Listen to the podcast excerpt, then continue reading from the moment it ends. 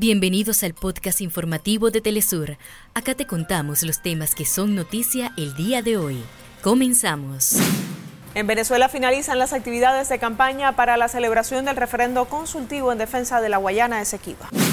Presidente de México Andrés Manuel López Obrador anunció un incremento salarial de un 20% que comenzará a regir a partir del 1 de enero de 2024. Palestina, el movimiento de resistencia islámica Hamas denunció a Israel por abandonar la tregua humanitaria y reanudar los bombardeos en la franja de Gaza.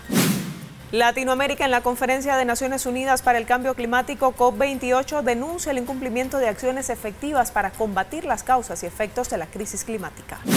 Mundial de Balonmano Femenino, la selección argentina cayó en su debut ante Países Bajos. Inició la cuarta edición del Festival Urtex en el Museo Caluz de México. Hasta acá nuestros titulares.